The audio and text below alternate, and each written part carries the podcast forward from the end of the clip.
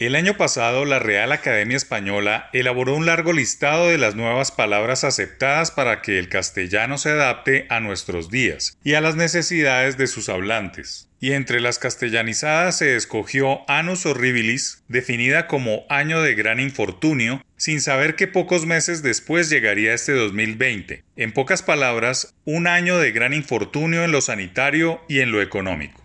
No hay mal que dure 100 años ni enfermo que lo resista, dicta el adagio popular, y a este 2020 solo le quedan 3 meses, unos 90 días, para que llegue a su final. Lo preocupante del asunto es que los males enquistados durante los últimos meses no respetan calendario y mucho menos seguirán de largo. Durante el segundo trimestre del año, la economía se contrajo 15,7%, un porcentaje histórico que seguramente se habrá suavizado entre julio, agosto y septiembre y estará cerca de cifras negativas entre octubre y diciembre. No quiere decir para nada que existe alguna posibilidad de que se cierre en terreno positivo, pero sí se habrá sentado las bases para que 2021 no arranque tan mal.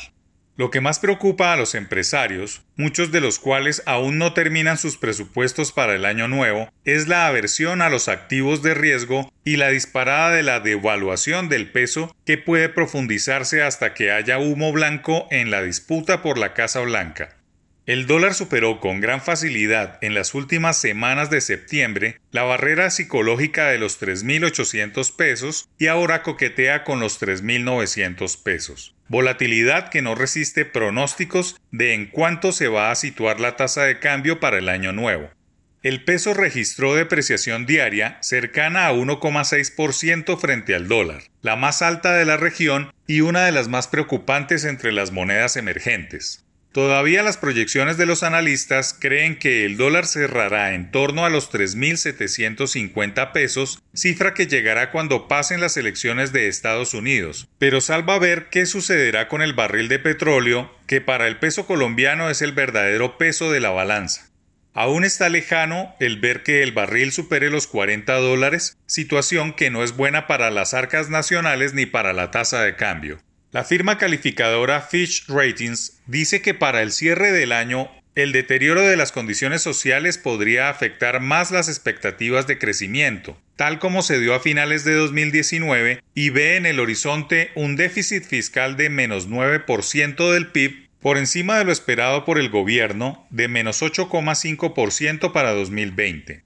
Paul Grungold, economista jefe de Standard Poor's, tiene otra visión y es que el PIB decrecerá 8% y logrará un repunte histórico de 5,5% para 2021, cifras que empezarán a menguar a mediado del primer lustro si no se realizan los ajustes necesarios, como es rediseñar una economía altamente dependiente de las exportaciones de petróleo. Lo único cierto es que se necesita y se requiere que todo se enderece en el último tramo del año, pero para eso es un imperativo que las cuarentenas sean parte de la historia, pues el país debe aprender a vivir con el COVID-19 y asumir las consecuencias de los altos contagios. La cuarentena sirvió para adoptar medidas urgentes, para sensibilizar sobre el problema y lo más importante, para darle infraestructura al sector de la salud para enfrentar un problema que llegó para quedarse. La economía va por otro lado y cualquier daño que se infrinja sobre ella es más que lamentable.